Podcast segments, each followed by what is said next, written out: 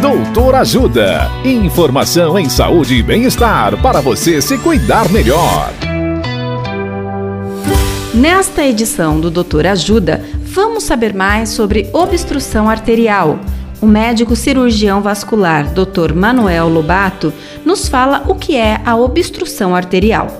Olá, ouvintes. A obstrução arterial consiste no estreitamento progressivo das artérias, ou seja, esse cano que leva sangue e oxigênio para o corpo vai aos poucos sendo entupido até que chega uma hora em que ele é totalmente obstruído. E como consequências, as células e tecidos que dependem do sangue dessa artéria que está com o problema começam a ter menos sangue, menos nutrientes e oxigênio e começam a sofrer. Aí começam os sintomas. Os sintomas dependem de qual artéria está com o problema.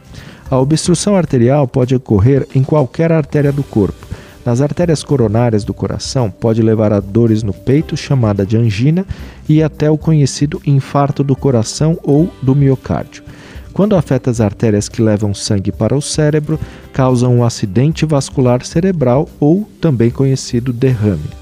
E quando ocorre nas artérias do intestino, causa um infarto intestinal, nas artérias renais, infarto renal e assim por diante.